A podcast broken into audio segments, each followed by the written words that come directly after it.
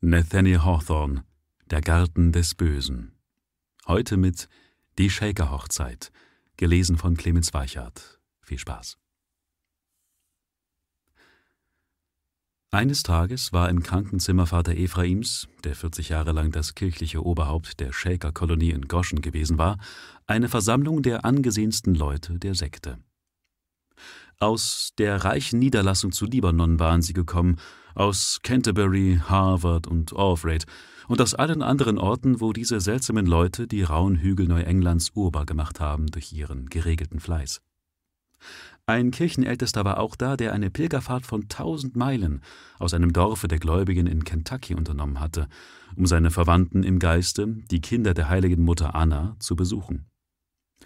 Er hatte an ihren schlichten Mahlzeiten teilgenommen, hatte den weit berühmten Apfelwein der Shaker getrunken und an dem heiligen Tanze sich beteiligt, bei dem ein jeder Schritt den Begeisterten der Erde entfremden und ihn himmlischer Reinheit und Glückseligkeit näher bringen soll. Seine Brüder aus dem Norden hatten ihn nun höflich aufgefordert, bei einer Gelegenheit zu erscheinen, bei der die Gegenwart aller bedeutenden Glieder ihrer Gemeinschaft besonders wünschenswert war. Der ehrwürdige Vater Ephraim saß in seinem Lehnstuhl. Nicht nur weißhaarig und altersschwach war er. Eine schleichende Krankheit hatte ihn gebrochen, die offensichtlich sehr bald seinen Hirtenstab in andere Hände geben würde. Neben seinem Fußschemel standen ein Mann und eine Frau, beide in der Tracht der Shaker. Meine Brüder, sagte Vater Ephraim mit matter Anstrengung diese wenigen Worte hervorbringend, hier stehen der Sohn und die Tochter, denen ich die Aufgabe übertragen möchte, die mir die Vorsehung bald von den müden Schultern nehmen wird. Ich bitte euch, lest in ihren Gesichtern und sagt mir, ob die innere Stimme des Geistes meine Wahl richtig geleitet hat. So schaute jeder der Ältesten die beiden Anwärter mit scharf prüfenden Blicken an. Der Mann hieß Adam Colborn, sein Gesicht war sonnenverbrannt von der Arbeit auf den Feldern, doch klug und bedacht. Sorgen genug für ein ganzes Leben waren darauf zu lesen, obwohl er kaum in mittleren Jahren stand. Streng sah er aus, und Unbeugsamkeit lag über seinem ganzen Wesen, Eigenschaften, nach denen man ihn gewöhnlich für einen Schulmeister hielt. In der Tat hatte er früher diesen Beruf mehrere Jahre lang ausgeübt. Martha Pearson, die Frau, war etwas über dreißig schmal und blass, wie fast alle Schwestern der Shaker sind, und nicht ganz frei von dem leichenhaften Aussehen, das die Schwesterntracht so wohlberechnet verleiht. Dieses Paar steht noch im Sommer seiner Jahre, bemerkte der Älteste von Harvard, ein arglistiger alter Mann. Ich möchte lieber den weißen Frost des Herbstes auf ihren Häuptern sehen, auch deucht mir, dass sie besonderen Versuchungen ausgesetzt sein werden, aufgrund der fleischlichen Wünsche, die früher zwischen ihnen bestanden.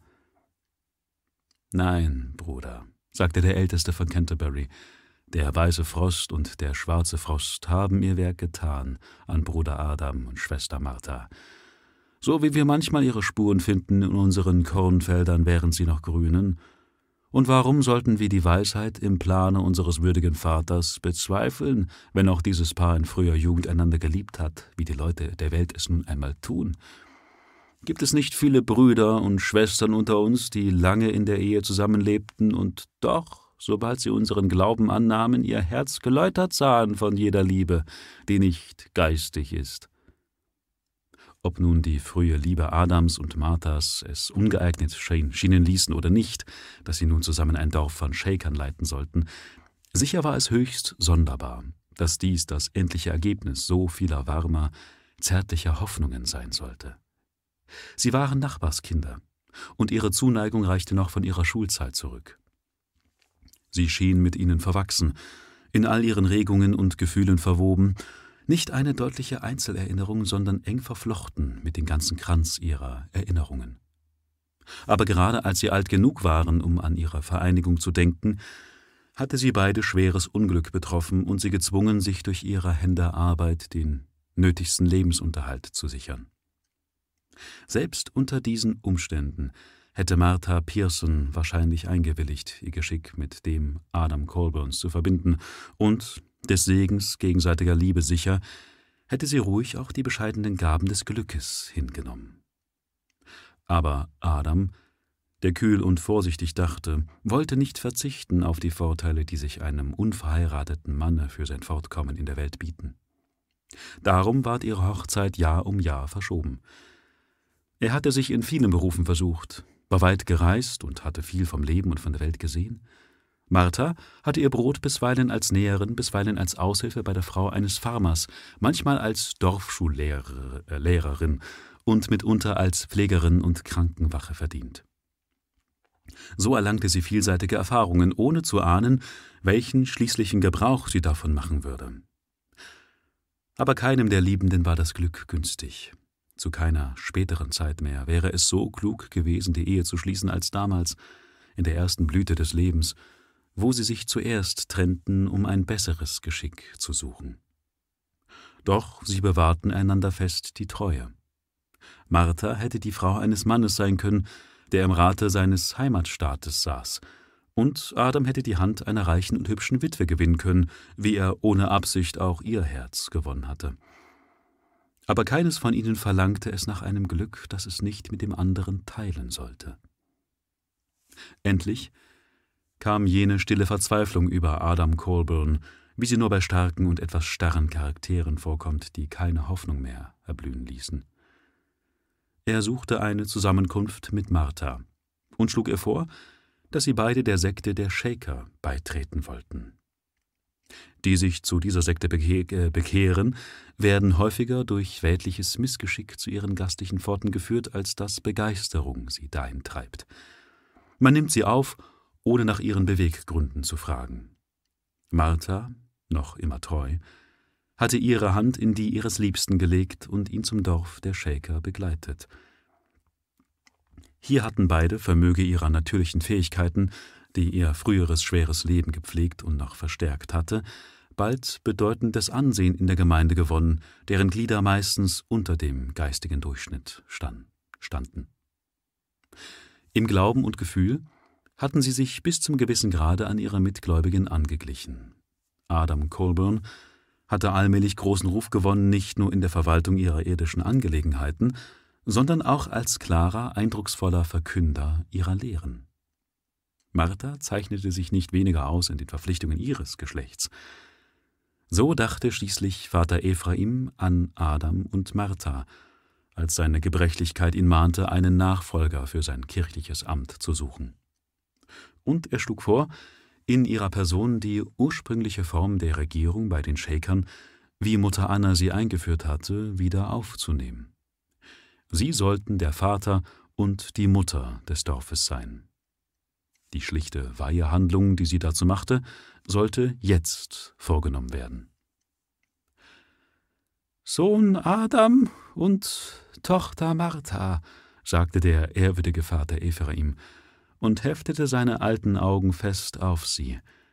Wenn ihr mit freiem Gewissen diese Aufgabe übernehmen könnt, so redet, auf dass die Brüder nicht zweifeln an eurer Tauglichkeit. Vater, erwiderte Adam und sprach mit der Ruhe, die ihm eigen war. Als enttäuschter Mann kam ich in euer Dorf, müde der Welt, erschöpft von ständiger Mühsal, und suchte nur Schutz gegen das Missgeschick. Auf Gutes hatte ich keine Hoffnung. Selbst der Wunsch nach weltlichem Erfolg war fast ganz erstorben in mir. Wie man zu einer Gruft kommt, kam ich hierher, gewillt, in ihrer düstern Kälte zu liegen, nur weil Friede da ist und Ruhe. Nur eine irdische Liebe war in meiner Brust, und sie war immer ruhiger geworden seit meiner Jugend, so dass ich zufrieden war, Martha als meine Schwester hierher in unsere neue Heimat zu bringen. Wir sind Bruder und Schwester, und ich möchte es nicht anders haben. In diesem friedlichen Dorfe habe ich alles gefunden, was ich erhoffte, alles, was ich wünschte. Mit bester Kraft will ich bemüht sein um das geistige und zeitliche Wohl unserer Gemeinschaft. Darüber steht kein Zweifel in meinem Herzen. Ich bin bereit, das Amt anzunehmen. Du hast wohl gesprochen, Sohn Adam, sprach der Vater, Gott wird dich segnen in dem Amte, auf das ich nun verzichten werde. Aber unsere Schwester, bemerkte der Älteste von Harvard, hat sie nicht auch die Gabe auszudrücken, was sie fühlt? Martha schrak zusammen und bewegte die Lippen, als wolle sie eine feierliche Antwort geben auf diese Aufforderung. Aber hätte sie es versucht, so hätten vielleicht die alten Erinnerungen sich Bahn gebrochen aus ihrem Herzen, die lang verdrängten Gefühle der Kindheit, der Jugend und des Frauentums, in Worten, die zu heilig waren, um sie hier zu sprechen. Adam hat gesprochen, sagte sie hastig. So wie er empfindet, fühle auch ich. Doch bei diesen wenigen Worten wurde Martha so bleich, dass es richtiger schien, sie in ihren Sarg zu legen, als sie hierher vor Vater Ephraim und die Ältesten zu stellen. Auch zitterte sie, als ob etwas Schreckvolles und Furchtbares in ihrer Lage und ihrem Geschick läge. Es erforderte in der Tat mehr als weibliche Nervenkraft, die gespannte Beobachtung von Männern wie diese zu ertragen, die so hochstehend und berühmt waren in der ganzen Sekte. Sie hatten ihr natürliches Mitgefühl für menschliche Schwächen und Leidenschaften überwunden. Einer hatte bei seinem Eintritt in die Gesellschaft Frau und Kind mitgebracht, aber seit dieser Stunde nie mehr ein gutes Wort zu ihr gesprochen oder sein liebstes Kind aufs Knie genommen. Ein anderer, dessen Familie sich weigerte, ihm zu folgen, hatte es fertiggebracht, mit so heiliger Tapferkeit war er ausgestattet, sie dem Mitleid der Welt zu überlassen.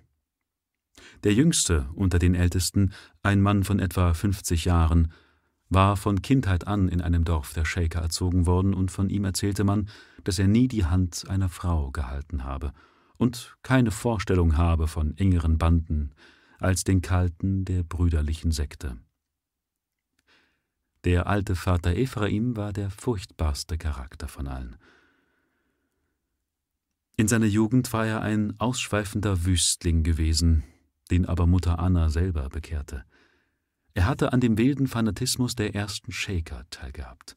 Im Dorfe, am Kamin, erzählte man sich flüsternd, dass Mutter Anna sein fleischliches Herz mit glühendem Eisen sengen musste, bevor es rein wurde von irdischer Leidenschaft. Wie dem auch sei, die arme Martha hatte das Herz einer Frau, ein zärtliches Herz, und es klagte in ihrer Brust, als sie diese seltsamen alten Männer ansah und von ihnen in das ruhige Gesicht Adam Colburns blickte. Aber als sie bemerkte, dass die Ältesten voll Zweifel auf sie schauten, rang sie nach Atem und sprach noch einmal. Mit aller Kraft, die mir noch blieb, nach meinen vielen Mühsalen, sagte sie, will ich das Amt übernehmen und mein Bestes darin leisten. Meine Kinder, reicht euch die Hände, sagte Vater Ephraim. Sie taten es.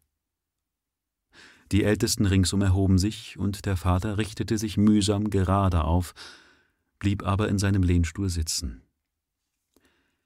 Ich hieß euch, einander die Hand zu reichen, sagte er, nicht in weltlicher Liebe, denn deren Ketten habt ihr für immer abgeworfen, sondern als Bruder und Schwester in geistiger Liebe, als Helfer in der Aufgabe, die euch zufällt. Lehret andere den Glauben, der euch ward, öffnet die Tore weit, ich übergebe euch die Schlüssel. Öffnet sie weit für alle, die die Sünden der Welt aufgeben wollen und hierher kommen, ein keusches und friedvolles Leben zu führen.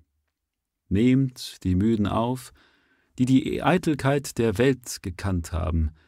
Nehmt die kleinen Kinder auf, dass sie niemals diese unseligen Lehren erfahren. Und Segen, Ruhe auf eurer Arbeit, so dass die Zeit nicht fern sein möge, in der Mutter Annas Sendung voll und ganz erfüllt ist. Wenn keine Kinder mehr geboren werden und sterben müssen, wenn der letzte des Menschengeschlechts, ein alter, müder Mann wie ich, sieht, wie die Sonne untergeht, um nie mehr aufzugehen über einer Welt voll Sünde und voll Kummer. Der alte Mann sank erschöpft zurück. Und die Ältesten glaubten mit gutem Recht, dass die Stunde gekommen sei, in der die neuen Oberhäupter des Dorfes ihre Hirtenpflichten antreten mussten.